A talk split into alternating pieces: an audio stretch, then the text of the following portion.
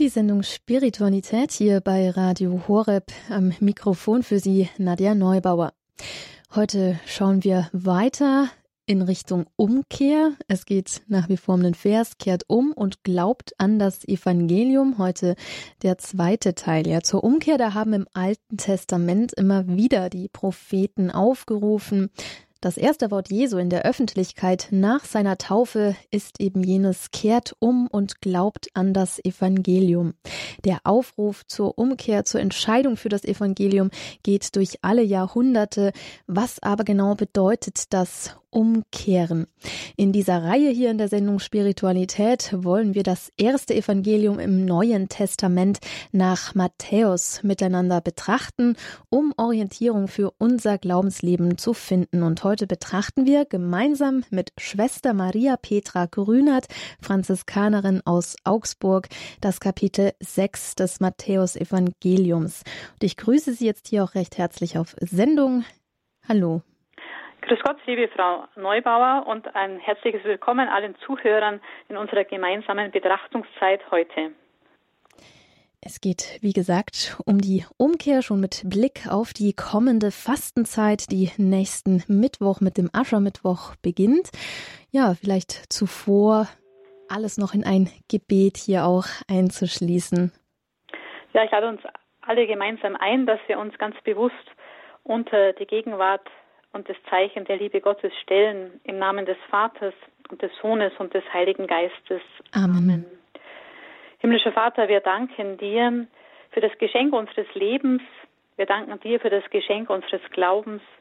Wir danken dir für Jesus Christus, deinen lebendigen Sohn, der Mensch geworden ist, um uns dein Wort zu verkünden, um uns deine Botschaft, dein Evangelium zu bringen. So bitten wir dich jetzt für unsere gemeinsame Zeit, schenke uns ein offenes Herz für dein Wort, für die Begegnung mit dir und Jesus und schenk uns die Gnade im Heiligen Geist zu erkennen, was wir von ihm heute lernen können, für unseren Alltag, für das Leben unseres Glaubens in dieser schwierigen Zeit. Dazu segne uns auf die Fürsprache der Gottesmutter Maria, du der Vater, der Sohn und der Heilige Geist. Amen. Amen. Genau aus dem Wort Gottes, da hören wir hier in dieser Sendung auch noch aus dem Kapitel 6 Matthäus Evangelium, dem es ja ganz besonders um die Themen Gebet, Fasten und Almosen geht. Ja, liebe Hörerinnen und Hörer, liebe Schwestern und Brüder in Christus oder auch all jene, die zufällig, vielleicht auch zum ersten Mal heute Nachmittag Radio Horeb in diese Sendung eingeschaltet haben. Wir sind heute beim zweiten Teil unserer Jahresreihe Kehrt um und glaubt an das Evangelium wo wir wirklich das Matthäusevangelium, das erste Buch des Neuen Testamentes, miteinander in die Hand nehmen wollen, um auf Jesus zu schauen, um es zu betrachten, sein Wort kennenzulernen und zu schauen, was bedeutet es heute für uns, für unsere Zeit, für unseren Alltag. Wir haben bei der ersten Sendung aufgehört mit dem Blick am Ende des vierten Kapitels, wo es heißt, Jesus zog in ganz Galiläa umher, lehrte in den Synagogen, verkündete das Evangelium vom Reich und heilte im Volk alle Krankheiten und Leiden. Und sein Ruf verbreitete sich in ganz Syrien. Man brachte Kranke mit den verschiedensten Gebrechen und Leiden zu ihm, Besessene, Mondsüchtige und Gelähmte, und er heilte sie alle. Scharen von Menschen aus Galiläa, der Dekapolis, aus Jerusalem und Judäa und aus dem Gebiet jenseits des Jordan folgten ihm. Mit dieser Szene haben wir die letzte Sendung beendet. Und ein Blick heute nochmal, um den Anschluss für heute zu finden, für die, die auch heute das erste Mal zuhören, möchte ich uns einladen, wirklich uns dieses Szene vor Augen zu stellen. Da ist Jesus, der zieht in Galiläa, also im Norden Israels, am See von Tiberias, von Stadt zu Stadt, von Dorf zu Dorf und betritt in den Synagogen das sogenannte Lehrhaus der jüdischen Bevölkerung und verkündet dort das Evangelium, die frohe Botschaft vom Reich Gottes. Wir müssen wissen, das Wort Evangelium war zur Zeit Jesu ursprünglich die Botschaft, die Siegesbotschaft des römischen Kaisers, der sich auch zu dieser Zeit als oberste Gottheit verehren hat lassen. Und nun tritt Jesus auf in der Reihe der Propheten im Anschluss, nachdem man Johannes den Täufer ins Gefängnis geworfen hat, nachdem er Jesus getauft hatte am Jordan und Johannes diese Botschaft auch verkündet hat, kehrt um, tut Buße, bekennt eure Sünden. In diese Fußspuren des Johannes ist Jesus nach seiner Taufe und nach seinem Aufenthalt in der Wüste 40 Tage lang getreten und tritt nun in die Öffentlichkeit mit der Botschaft vom Evangelium vom Reich Gottes seines Vaters, von der frohen Botschaft, von der erlösenden Botschaft. Und er verkündet nicht nur, sondern er bezeugt mit seinen Zeichen der Heilungen von Krankheiten, von der Austreibung von Dämonen, dass er Vollmacht und Kraft hat von Gott, seinem Vater, dass das, was er sagt, die Wahrheit ist. Viele Menschen kommen zu Jesus, vor allem diejenigen, die von Leid betroffen sind. Scharen von Menschen heißt es, kommen zu ihm und sie bringen ihre Kranken zu Jesus und er heilt sie. Und diese Botschaft vom Reich Gottes, was Jesus verkündet, verbreitet sich damals schon in ganz Syrien. Und hier finde ich einen Anschlusspunkt, wie kann das Evangelium für uns heute wirklich aktuell und ansprechend sein, wenn wir hier hören, der Ruf Jesu verbreitet sich in Syrien. Dort sind auch viele Menschen, die ihm damals gefolgt sind und bis heute auch sich zu ihm bekennen. Und dieses Land Syrien ist vor einer Woche neben der Türkei von diesem schrecklichen Erdbeben betroffen worden. Viele Menschen sind gestorben, viele sind verletzt, viele sind obdachlos. Was bedeutet es heute, wenn wir diese Worte Jesu im Matthäus-Evangelium lesen und betrachten, dass wir die Kranken zu ihm bringen können? Umsetzen können wir es ganz konkret, indem wir in diesen Tagen wirklich für diese betroffenen Menschen, auch wenn sie weit weg sind, in Syrien, in der Türkei, an anderen Orten, dass wir für die Kranken beten, dass wir für die Verletzten beten und auch für die Verstorbenen und ihre Familien. Kehrt um, sagt Jesus, denkt um und glaubt an das Evangelium vom Reich Gottes, nicht vom römischen Kaiserreich, das zu seiner Zeit die Menschen unterdrückt und versklavt. Nein, Jesus verkündet eine Botschaft, ein neues Reich, das Reich seines Vaters, das uns in die Freiheit führen will, der Kinder Gottes. Was bedeutet das? Jesus ruft auf zur Umkehr. Wenn wir am Samstag den Gedenktag unserer lieben Frau von Lourdes in der katholischen Kirche gefeiert haben, da haben wir auf ein Ereignis geschaut, wo vor 165 Jahren, am 11. Februar 1858, einer jungen, 14-jährigen französischen Frau mit Namens Bernadette in einem kleinen Dorf namens Lourdes bei einem Felsen, bei einer Felsgrotte, eine Frau erscheint, die sich dann später zu erkennen gibt als die unbefleckte Empfängnis, wie wir sie in der katholischen Kirche auch betiteln, aber es ist die Mutter Jesu. Und die Mutter Jesu erscheint ab dem 19. Jahrhundert an verschiedenen französischen Orten jungen Frauen und Kindern, im 20. Jahrhundert dann an anderen Orten wie Fatima und ruft als Mutter Jesu die Menschheit auf, umzukehren, zu Jesus sich wieder zuzuwenden und ein Leben nach dem Evangelium zu führen. Die Mutter Jesu bis in unsere Tage hinein an verschiedenen Orten der Welt ruft uns heute auch zu Umkehr und Buße ein. Und wenn wir diesen Ort Lourdes genau in den Blick nehmen, ist es ein Ort, wo Scharen von Menschen aus allen Völkern hinpilgern mit ihren Kranken, um sie zu Jesus zu bringen und zu seiner Mutter, dass Jesus sie heilt, dass sie von ihren Gebrechen, von ihren körperlichen, psychischen und seelischen Leiden befreit und geheilt werden. Lourdes ist so ein Ort, wo heute Menschen Heilung durch Jesus erfahren. Heilung auch durch das Gebet, durch ihr persönliches Gebet, aber auch durch das Fürbittgebet anderer. Und im Blick auf Maria, die als diese prophetische Frau seit dem 19. Jahrhundert an verschiedenen Orten Menschen unserer Zeit erscheint und sie auffordert, uns diese Botschaft der Umkehr und Buße zu bringen. Und kennzeichnend auch für dieses, diese Begegnung, dieser Aufruf in Lourdes ist auch ein Aufruf zum Gebet, zum Gebet des Rosenkranzes, den die Mutter Jesu bei der Erscheinung in der Hand hielt. Zu Lourdes nur diese kurzen Worte.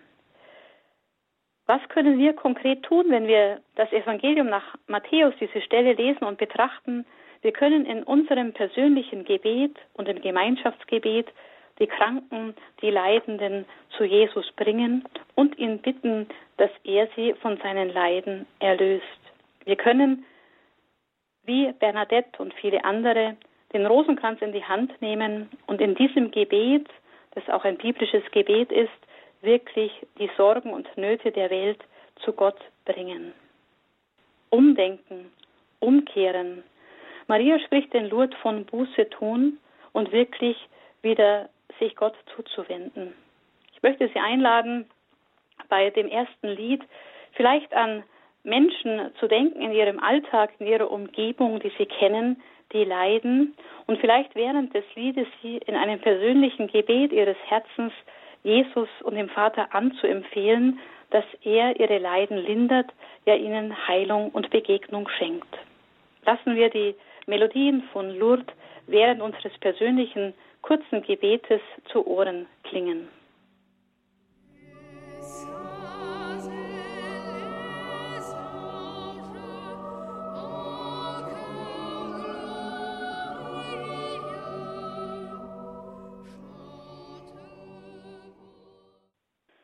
Liebe Hörerinnen und Hörer, wenn Jesus zu seiner Zeit in der Öffentlichkeit auftritt und die Menschen seiner Zeit zu Umkehr, Buße und zum Glauben an das Evangelium, an das Reich des Vaters aufruft, dann hat es eine bestimmte Bedeutung. Und zwar erlebt Jesus selbst in seiner Zeit, dass die Mehrheit der Menschen sich vom jüdischen Glauben, von dieser Erfahrung der Befreiung aus Ägypten durch den lebendigen Gott, durch Jahwe abgewandt haben und sich in diesem heidnischen Galiläa den verschiedenen Religionen und Kulturen der Fremdvölker, die dort auch gelebt haben und die die Römer auch repräsentiert haben, dass sie sich wirklich auch anderen Religionen und Kulten zugewandt haben. Jesus ruft auf, umzudenken, umzukehren zu Gott, seinem Vater. Und das erleben wir ja auch heute in unserer Zeit dass viele unserer Zeitgenossen sich anderen Religionen, den östlichen, den buddhistischen, anderen Heilsversprechungen zuwenden und sich vom christlichen Glauben immer mehr abwenden, von diesem Glauben, dass Jesus unser Retter, Erlöser und Heiland ist. Was bedeutet es, umzukehren und an das Evangelium zu glauben? Es bedeutet in unserer Zeit ganz neu, die Heilige Schrift in die Hand zu nehmen und das Wort Jesu, das uns Matthäus zum Beispiel oder die anderen Evangelisten überliefert haben, persönlich zu lesen, zu betrachten, von Jesus heute neu zu lernen und zu schauen, was bedeutet das für mich heute.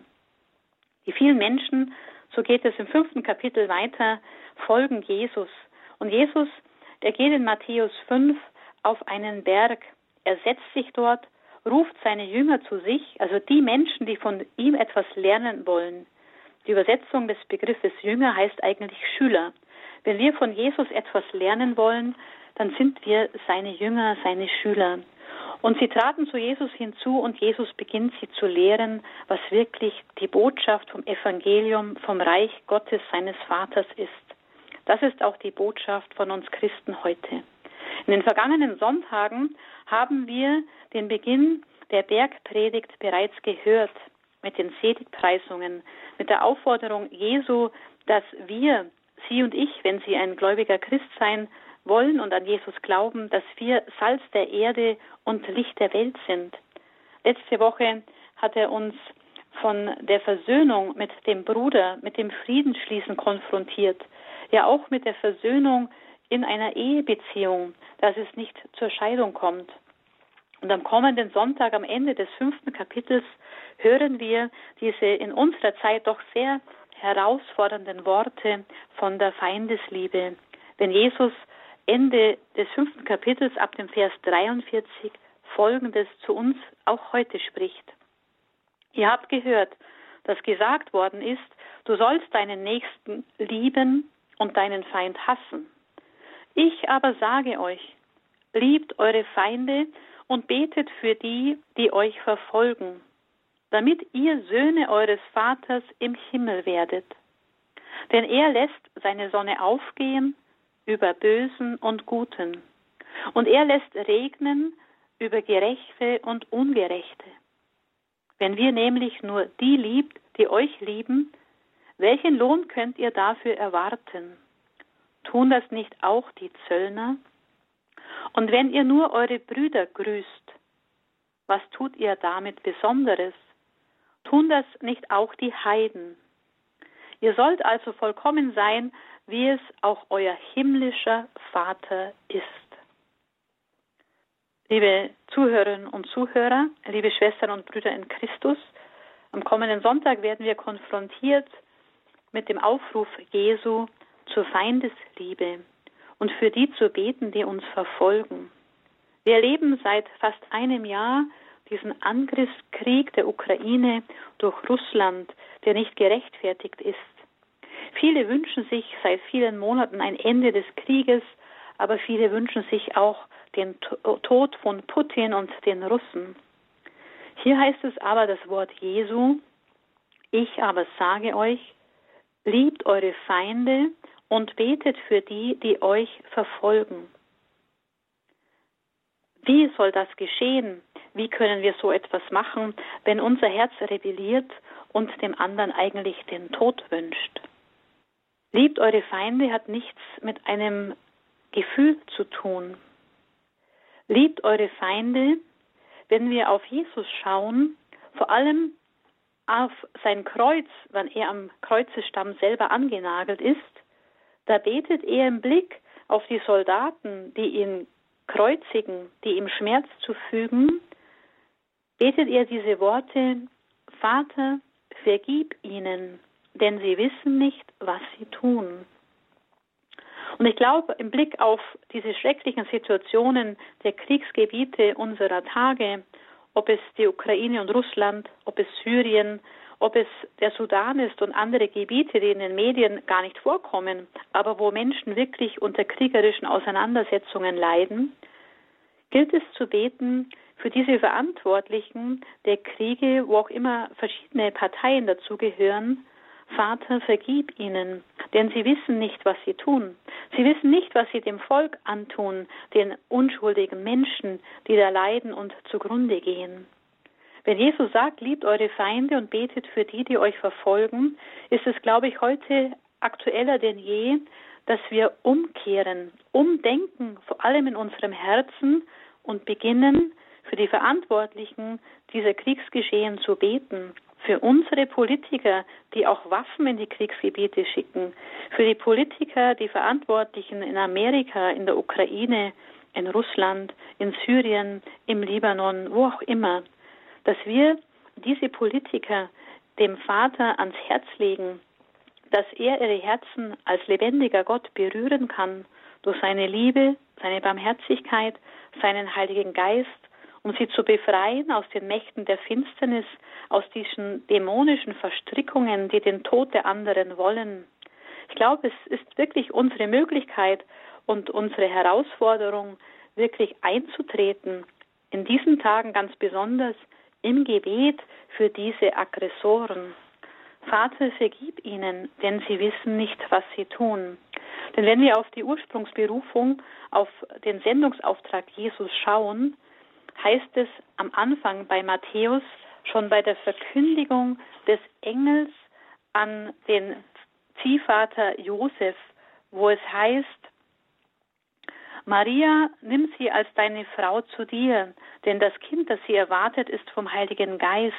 Sie wird einen Sohn gebären, und ihm sollst du den Namen Jesus geben, denn er wird sein Volk von seinen Sünden erlösen. Jesus ist gekommen, um sein Volk, ja um die ganze Menschheit von unseren Sünden, von unserer Schuld zu erlösen. Und drum ist er der Erlöser von mir, von ihnen, aber auch von den Aggressoren dieser Tage, die wirklich sich gegen das Leben der Menschen versündigen. Wir brauchen Jesus und seine Vergebung, die er uns durch sein Sterben und seine Auferstehung am Kreuz geschenkt hat. Beten wir für unsere Feinde. Vielleicht aber haben wir auch in unserem persönlichen Alltag, in unserem Freundes- und Familienkreis auch Menschen, mit denen wir uns schwer tun, wo wir in Konflikte stehen, wo wir dem einen oder anderen vielleicht wirklich auch den Tod wünschen.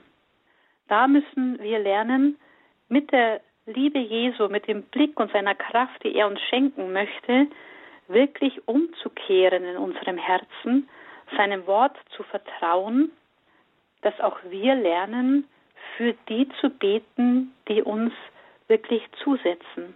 Ob es Feinde sind, die uns umbringen wollen, oder einfach auch Mitmenschen, die uns das Leben schwer machen. Ich möchte Sie einladen, wirklich auch beim nächsten Lied sich vielleicht diese Menschen während des Liedes vor Augen zu führen und zu schauen, ja, da bedarf ich einer Umkehr in meinem Herzen, ein Umdenken.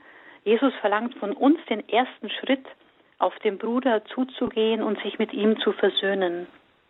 Und wenn es uns schwerfällt, dann dürfen wir auch ein Geschenk Jesu an die Hand nehmen, das er vor gut 100 Jahren dieser Schwester Faustina in Polen wirklich auch offenbart hat, ja verkündet hat. Dieser jungen polnischen Schwester Faustina hatte in den 30er Jahren des letzten Jahrhunderts den Barmherzigkeitsrosenkranz gelehrt. Ihn zu beten, dieses kurze Gebet von etwa zehn Minuten für die Umkehr der Sünder, für die Menschen, die nicht in der Liebe Gottes leben, für die Versöhnung, für die Sterbenden. Ja, wirklich, dass wir in diesem Gebet die Barmherzigkeit in unser Herz und in das Herz der anderen beten können. Ich möchte Sie einladen, beim kommenden Lied wirklich sich auch die Menschen in ihrer persönlichen Beziehungsgeflecht vorzustellen, mit denen sie sich schwer tun und da wirklich Jesus um die Gnade der Barmherzigkeit zu bitten, diesen Menschen zu vergeben, dass wir so vollkommen immer mehr werden, wie es unser himmlischer Vater ist, der der barmherzige Vater ist, der Ihnen und mir und jedem Menschen seine Schuld, seine Sünden vergeben will, wenn wir mit ruhigem Herzen zu ihm kommen.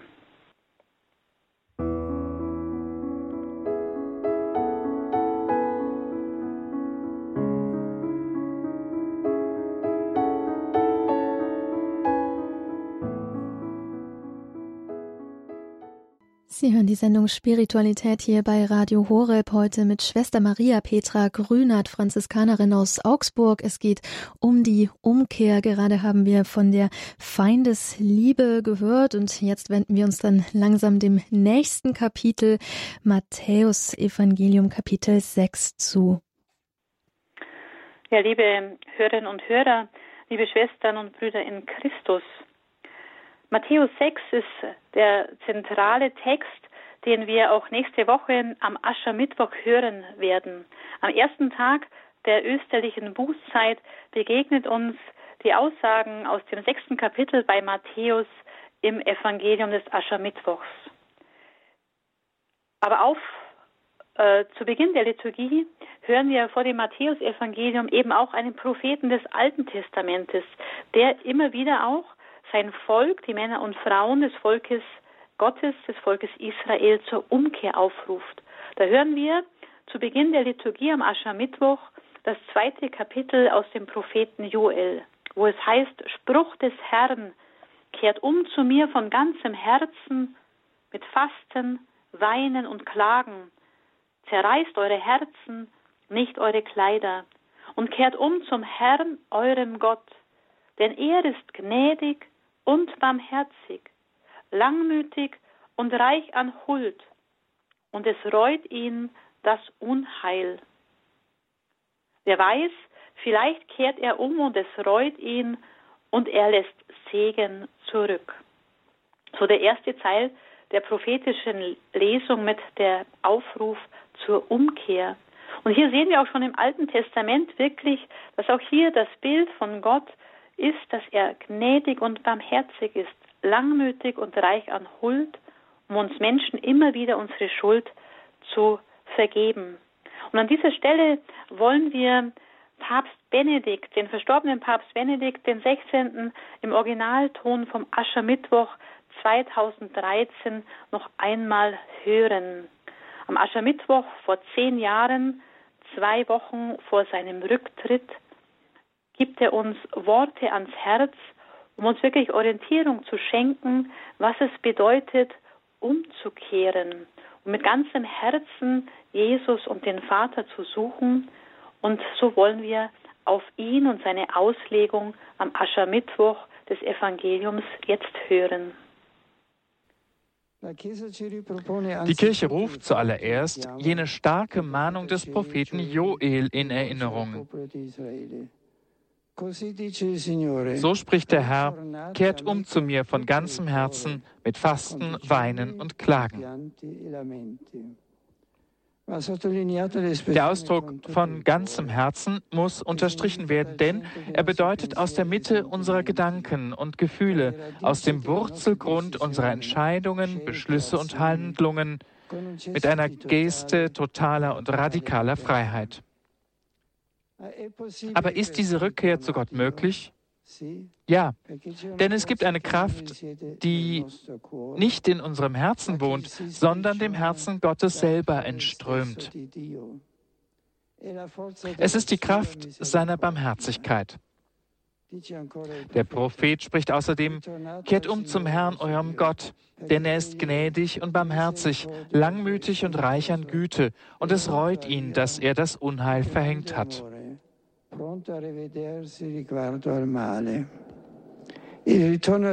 Die Rückkehr zum Herrn ist möglich als Gnade, weil sie ein Werk Gottes ist und Frucht unseres Glaubens an seine Barmherzigkeit. Aber diese Rückkehr zu Gott wird nur dann zu einer konkreten Wirklichkeit in unserem Leben, wenn die Gnade Gottes in unser Inneres eindringt, es erschüttert und uns die Kraft gibt, die Herzen zu zerreißen. Es ist noch einmal der Prophet, der von Gott her diese Worte erklingen lässt. Zerreißt eure Herzen, nicht eure Kleider. In der Tat sind auch heute viele bereit, sich die Kleider zu zerreißen angesichts von Skandalen und Ungerechtigkeiten, die natürlich von anderen begangen worden sind. Aber wenige nur scheinen bereit, am eigenen Herzen zu arbeiten, am eigenen Gewissen und an den eigenen Intentionen und dabei dem Herrn die Wandlung, Erneuerung und Bekehrung Bekehrung zu überlassen.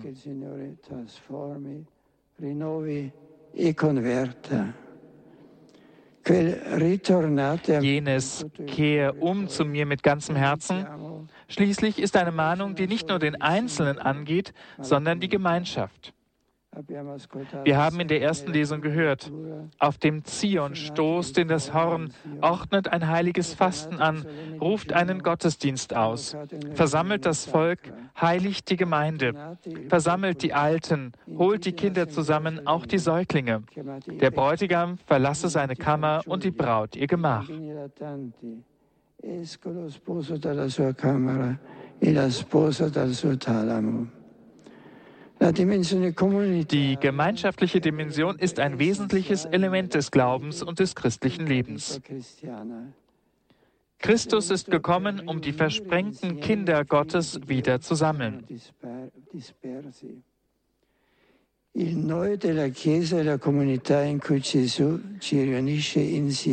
Das Wir der Kirche ist die Gemeinschaft, zu der uns Jesus versammelt.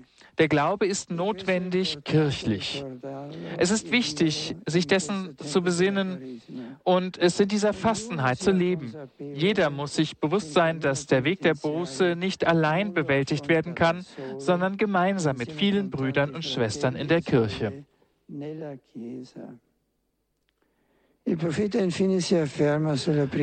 Der Prophet spricht schließlich über das Gebet der Priester, die mit Tränen in den Augen sich an Gott wenden und sprechen, überlass dein Erbe nicht der Schande, damit die Völker nicht über uns spotten.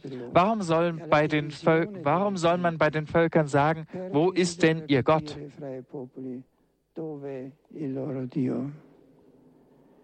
Dieses Gebet lässt uns über die Bedeutung des Glaubenszeugnisses und des christlichen Lebenswandels eines jeden von uns und unserer Gemeinden nachdenken, damit das Angesicht der Kirche sichtbar wird und wie dieses Angesicht zuweilen verunstaltet wird.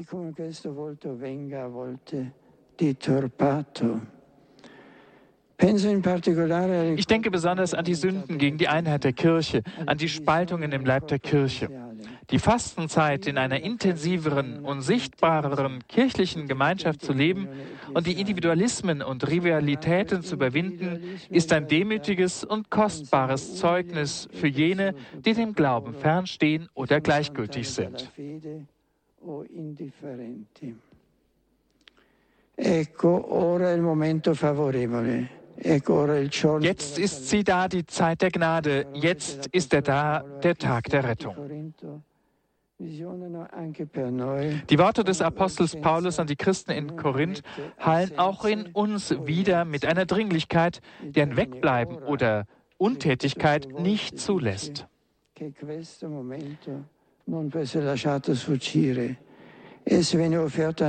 Der mehrfach wiederholte Begriff jetzt besagt, dass man sich diesen Augenblick nicht entgehen lassen darf. Er wird uns als einzigartige und unwiederholbare Gelegenheit angeboten. Und der Blick des Apostels richtet sich auf das Miteinanderteilen, eine Haltung, die nach dem Willen Christen, Christi seine ganze Existenz geprägt hat, durch die Annahme alles Menschlichen, sogar bis hin zur Annahme der Sünden der Menschen. Der Satz des heiligen Paulus ist sehr stark. Gott hat ihn für uns zur Sünde gemacht. Jesus, der Unschuldige, der Heilige, der der keine Sünde kannte, nimmt auf sich das Gewicht der Sünde, indem er mit der Menschheit deren Folgen teilte, den Tod, den Tod am Kreuz. Die Versöhnung, die uns angeboten wird, hat einen sehr hohen Preis gehabt den des auf Golgotha erhöhten Kreuzes, an den der menschgewordene Sohn Gottes gehängt worden ist. In diesem Eintauchen Gottes in das menschliche Leid und den Abgrund des Bösen liegt die Wurzel unserer Rechtfertigung. Das Zurückkehren zu Gott mit ganzem Herzen auf, auf unserem Weg der Fastenzeit geht durch das Kreuz, durch das Nachfolgen Christi auf dem Weg zum Kalvarienberg, durch die Ganzhingabe seiner selbst.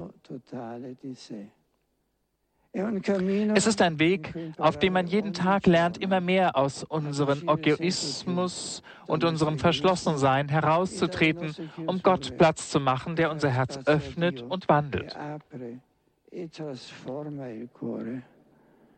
Und der heilige Paulus erinnert daran, wie die Verkündigung des Kreuzes in uns wieder klingt, dank der Predigt des Wortes Gottes, für das der Apostel selbst ein Gesandter ist eine Mahnung an uns, auf dass dieser Weg der Fastenzeit gekennzeichnet sein möge von einem aufmerksameren und eifrigeren Hören auf das Wort Gottes, dem Licht, das unsere Schritte erleuchtet.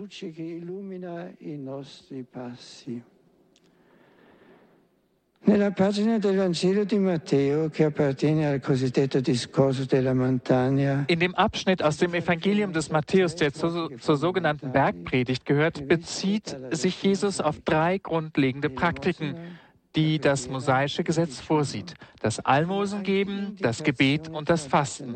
Sie sind auch traditionelle Hinweise für unseren Weg in der Fastenzeit, um der Einladung zu folgen, mit ganzem Herzen zu Gott zurückzukehren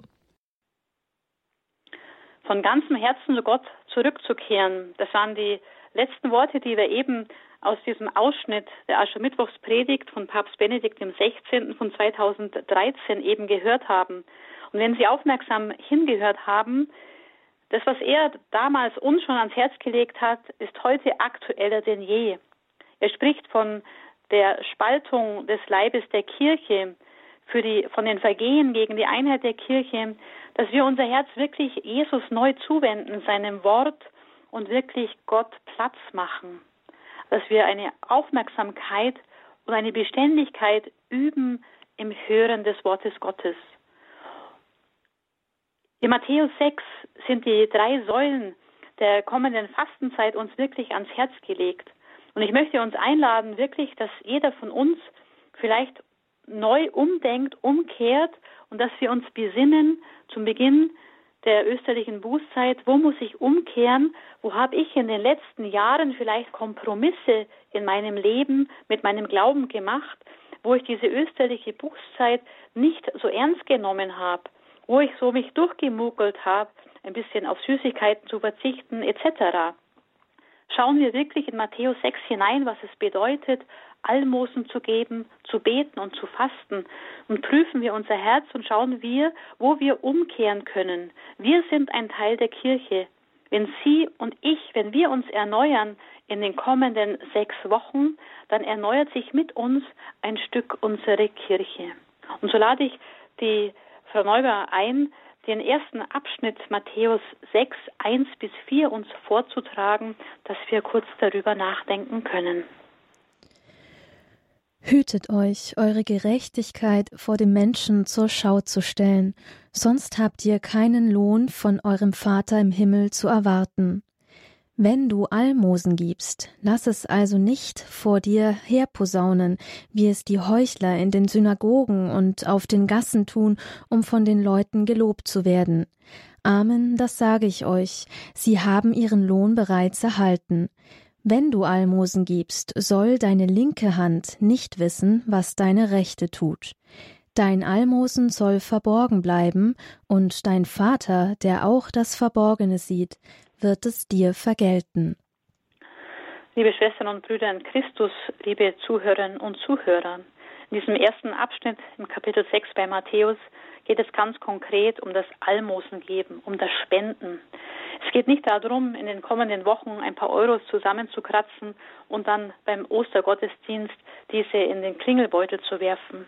Wenn wir das Wort Gottes, das Wort Jesu ganz konkret aktuell übersetzen wollen in unsere Zeit, dann glaube ich, ist es daran, jetzt in den kommenden Tagen bereits schon etwas von unserem Überfluss herzugeben, gerade für die Menschen, die in Syrien, in der Türkei oder wo auch immer vom Erdbeben oder vom Krieg betroffen sind und dass wir ihnen jetzt konkret helfen, in diesen Tagen, nicht erst in sechs Wochen.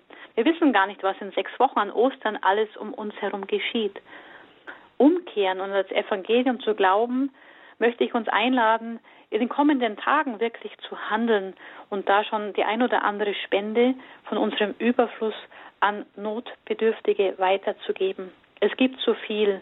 Sie sind frei in der Wahl. Prüfen Sie Ihr Herz und schauen, wie können wir in den kommenden Tagen dieses Wort umsetzen, wirklich Almosen zu geben, Spenden zu geben an Menschen, die es jetzt brauchen.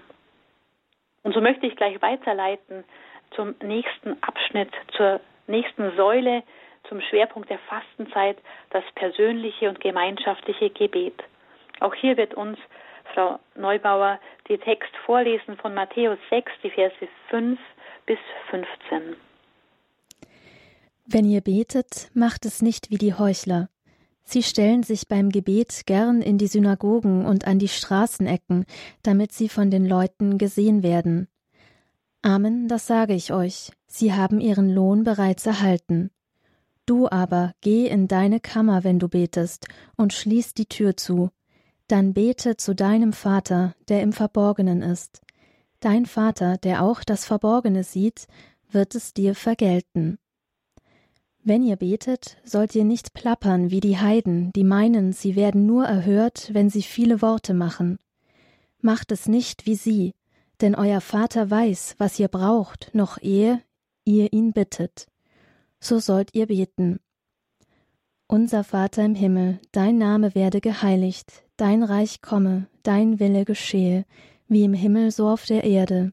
Gib uns heute das Brot, das wir brauchen, und erlass uns unsere Schulden, wie auch wir sie unseren Schuldnern erlassen haben.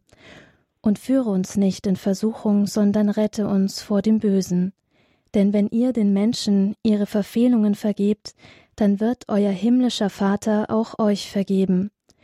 Wenn ihr aber den Menschen nicht vergebt, dann wird euch euer Vater eure Verfehlungen auch nicht vergeben. Ja, liebe Schwestern und Brüder in Christus, liebe Zuhörerinnen und Zuhörer, die Sie eingeschaltet haben und zuhören. Dieser zweite Schwerpunkt in Matthäus 6 ab dem Vers 5 ist der Blick Jesu auf das persönliche Gebet. Wenn ihr betet, macht es nicht wie die Heuchler. Sie stellen sich beim Gebet gern in die Synagogen und an die Straßenecken, damit sie von den Leuten gesehen werden. Nein, du aber geh in deine Kammer, wenn du betest, schließ die Tür zu und dann bete zu deinem Vater im Verborgenen. Ganz konkret könnte diese Aussage Jesu zum persönlichen Gebet konkret in unserem Alltag heute ausschauen, wie gestalte ich jeden Tag meine persönliche Gebetszeit?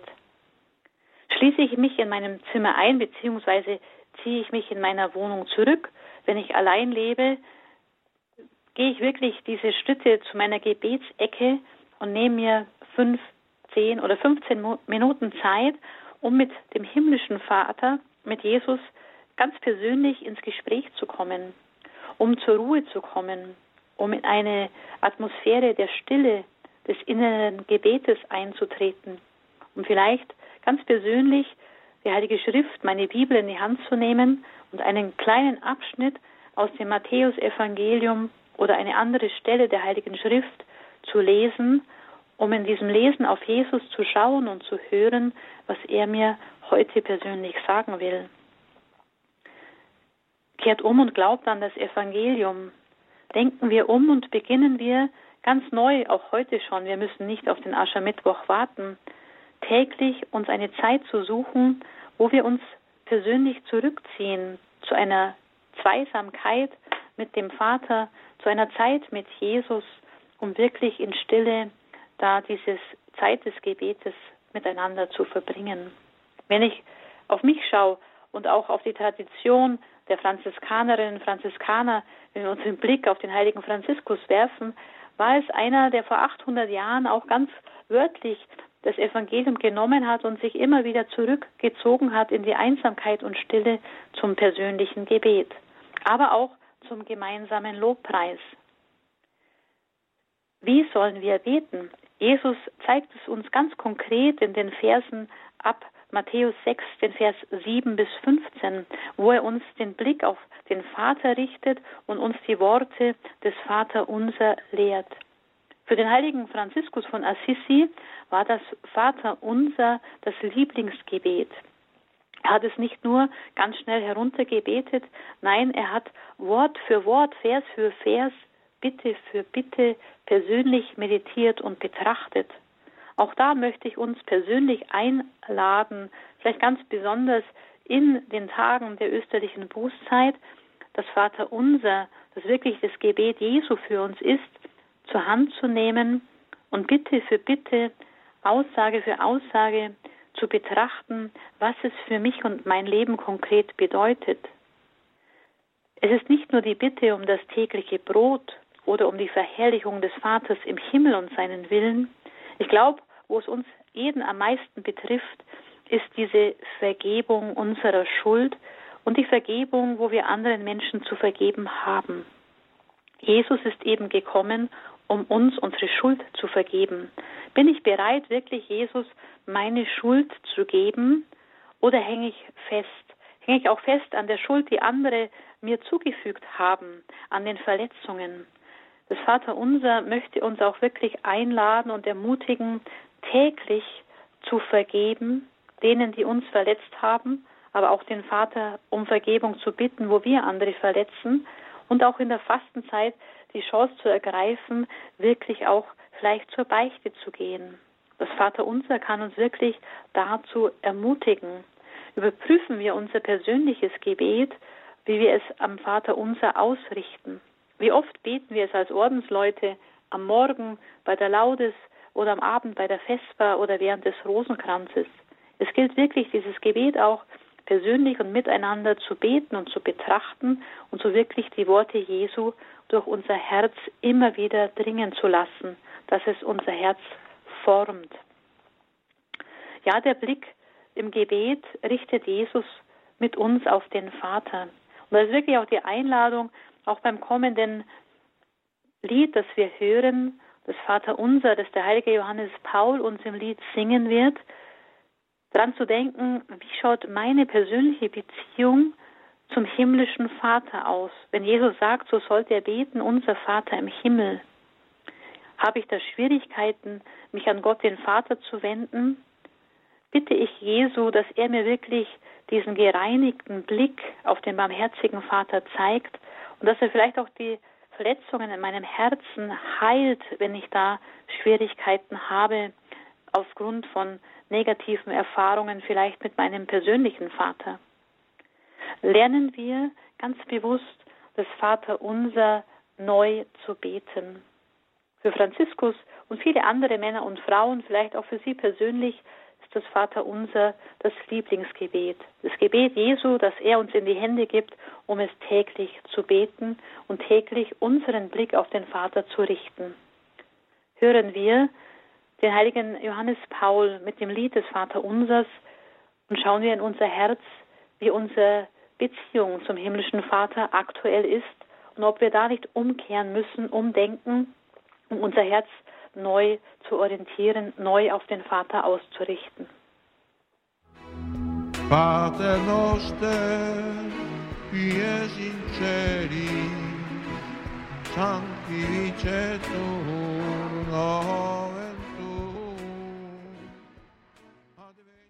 Das Vater Unser hier in der Sendung Spiritualität, gesungen von Papst Johannes Paul II. Es geht heute um das Thema Umkehr. Wir betrachten das Matthäusevangelium Kapitel 6 vom Almosen geben, vom Beten. Hatten wir es gerade schon und jetzt geht es dann noch weiter zum dritten vom Fasten. Ja, liebe Zuhörerinnen und Zuhörer, kehrt um und glaubt an das Evangelium. Denkt um, was das Evangelium bedeutet. Und wenn wir uns jetzt auf diesen Abschnitt des Fasten im Verborgenen äh, ausrichten und es hören, die Abschnitte Matthäus 6, 16 bis 18, lade ich Sie auch gleich beim Hören ein, hinzuhören, was Fasten bedeutet und vielleicht auch sich selber äh, in sich hineinzuhören, wie ich das Fasten aktuell praktiziere. Hören wir diese Verse. Wenn ihr fastet, macht kein finsteres Gesicht wie die Heuchler Sie geben sich ein trübseliges Aussehen, damit die Leute merken, dass sie fasten. Amen, das sage ich euch. Sie haben ihren Lohn bereits erhalten. Du aber salbe dein Haar, wenn du fastest, und wasche dein Gesicht, damit die Leute nicht merken, dass du fastest, sondern nur dein Vater, der auch das Verborgene sieht. Und dein Vater, der das Verborgene sieht, wird es dir vergelten. Liebe Zuhörerinnen und Zuhörer, das Thema Fasten und die Aufforderung zum Fasten ist in allen Weltreligionen vorhanden und die Erfahrung gibt es in allen Religionen, dass Menschen das Fasten üben, dass sie den Verzicht üben, ganz bewusst fasten, Fastenopfer bringen, das Verzicht auf Essen, auf Überfluss, vor allem zur Bußübung, wo ich eigene Schuld auf mich geladen habe. Ich kann aber auch das Fasten, und es wird auch in anderen Religionen ebenfalls so praktiziert, Fasten, um Gott um Verzeihung zu bitten, um Sühne zu leisten für die vielen Menschen, die sich gegen Gottes Gebote versündigen, die wirklich von Gott nichts wissen wollen. Wir können für unsere eigene Schuld fasten, wir können aber auch für die Schuld anderer fasten und Gott um Verzeihung bitten. Und die Fastenzeit möchte uns einladen, vielleicht umzudenken und umzukehren und zu sagen, haben wir nicht in den letzten Jahren und Jahrzehnten viele Kompromisse, auch in der katholischen Kirche, in unseren Klöstern, Gemeinschaften, Familien, geschlossen, dass wir das mit dem Fasten nicht mehr so ernst genommen haben. Am Freitag auf Fleisch zu verzichten, aber vielleicht doch ein köstliches Fischgericht zu sich zu nehmen. Ist das Fasten? Fleisch und Fisch einfach nur auszutauschen und trotzdem mir den Bauch vollzuschlagen? Was bedeutet wirklich Fasten in unserer Zeit? Wir haben traditionell von alters her am Mittwoch und am Freitag Fasttage. Der Mittwoch erinnert an den Fasttag des Aschermittwoch, der Freitag an den Verzicht am Karfreitag. Und ich möchte uns einladen, wirklich, wo muss ich persönlich, wo müssen wir auch in Gemeinschaften umdenken, umkehren und unsere Kompromisse entlarven, wo wir das Fastengebot Jesu nicht mehr ernst nehmen in unserer Zeit. Kehrt um und glaubt an das Evangelium. Ja, Fasten ist notwendig. Fasten ist auch der Aufruf der Mutter Jesu an Wallfahrtsorten, wo sie Menschen erscheint und wo sie aufruft zur Umkehr, zum Gebet, zum Lesen des Wortes Gottes und zum Fasten, dass wir das Fasten neu entdecken. Und gerade oft sind auch Kriege und schlimme Dinge durch das Fasten von Menschen in Gemeinschaft abgewendet worden. So möchte ich uns wirklich einladen, in dieser kommenden Zeit das Fasten neu zu entdecken. Wenn wir uns erinnern an Maria Lichtmes, wo wir von der Prophetin Hannah gehört haben, die mit 84 Jahren, also im hohen Alter, Tag und Nacht im Gebet da ist für andere und fastet. Was bedeutet vielleicht in der letzten Schlussminute Umkehr konkret für unseren Alltag, für die kommende Zeit dieser österlichen Bußzeit, der Zeit der Umkehr? Und da können wir uns folgende Fragen mit auf den Weg nehmen. Wie will ich Jesus besser kennenlernen? Wie will ich ihn besser kennenlernen? Welche Zeit nehme ich mir, um in seinem Evangelium persönlich zu lesen, sein Wort auf mich wirken zu lassen? Wie gestalte ich in den kommenden Tagen, Wochen meine persönliche Gebetszeit? Wann ziehe ich mich in meine Kammer zurück und für wen will ich auch beten?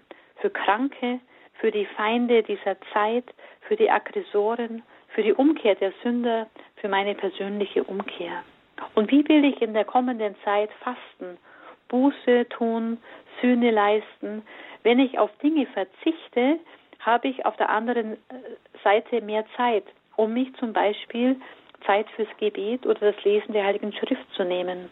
Was bedeutet es heute, vielleicht auf den Medienkonsum zu verzichten oder vielleicht mich mit anderen in einer Fastengruppe zusammenzuschließen, um mal ganz intensiv in den kommenden Wochen zehn Tage zu fasten. Ich selbst habe die Erfahrung mit der Gemeinschaft Immanuel in den letzten Jahren machen dürfen. Auch Sie bieten heuer wieder dieses gemeinsame Fasten an. Da können Sie sich gerne im Internet informieren. Wo kann ich in meinem Überfluss, den ich habe, wirklich anderen abgeben und schon zu Beginn dieser Fastenzeit notleidenden Menschen vielleicht eine Spende zukommen lassen.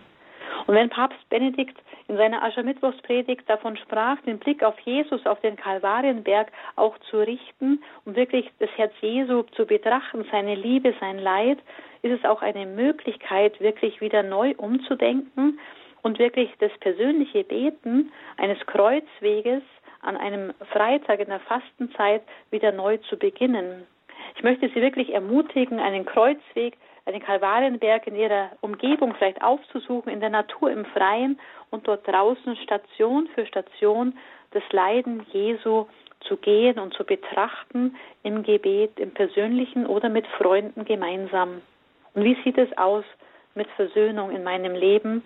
Wo muss ich umkehren, umdenken und vielleicht wirklich das Geschenk der Beicht in Anspruch nehmen und wirklich neu mit Menschen, mit Gott, mit mir und meinem Herzen versöhnt zu werden? So möchte ich uns einladen, kehrt um und glaubt an das Evangelium heute neu. Jesus, wir danken dir für dein Wort, für deinen Heiligen Geist und bitten dich um deinen Segen, dass wir von ganzem Herzen umdenken und umkehren zu dir unserem Heiland, Retter und Erlöser. Amen. Amen. Ein herzliches Dankeschön an Schwester Maria Petra Grünert, Franziskanerin aus Augsburg. Sie war hier unser Gast in der Sendung Spiritualität bei Radio Horeb zum Thema Kehrt um und glaubt an das Evangelium. Heute ganz besonders vom Almosengeben, vom Beten und vom Fasten. Und da geht es dann im März auch weiter in dieser Reihe hier in der Sendung Spiritualität. Ja, Sie können diese Sendungen auch die weiteren Sendungen natürlich nachhören auf hore.org in der Mediathek. Informationen gibt es außerdem bei unserem Hörerservice unter 08328 921 110. Ja, das war die Sendung Spiritualität. Nochmal Dankeschön an Schwester Petra Grünert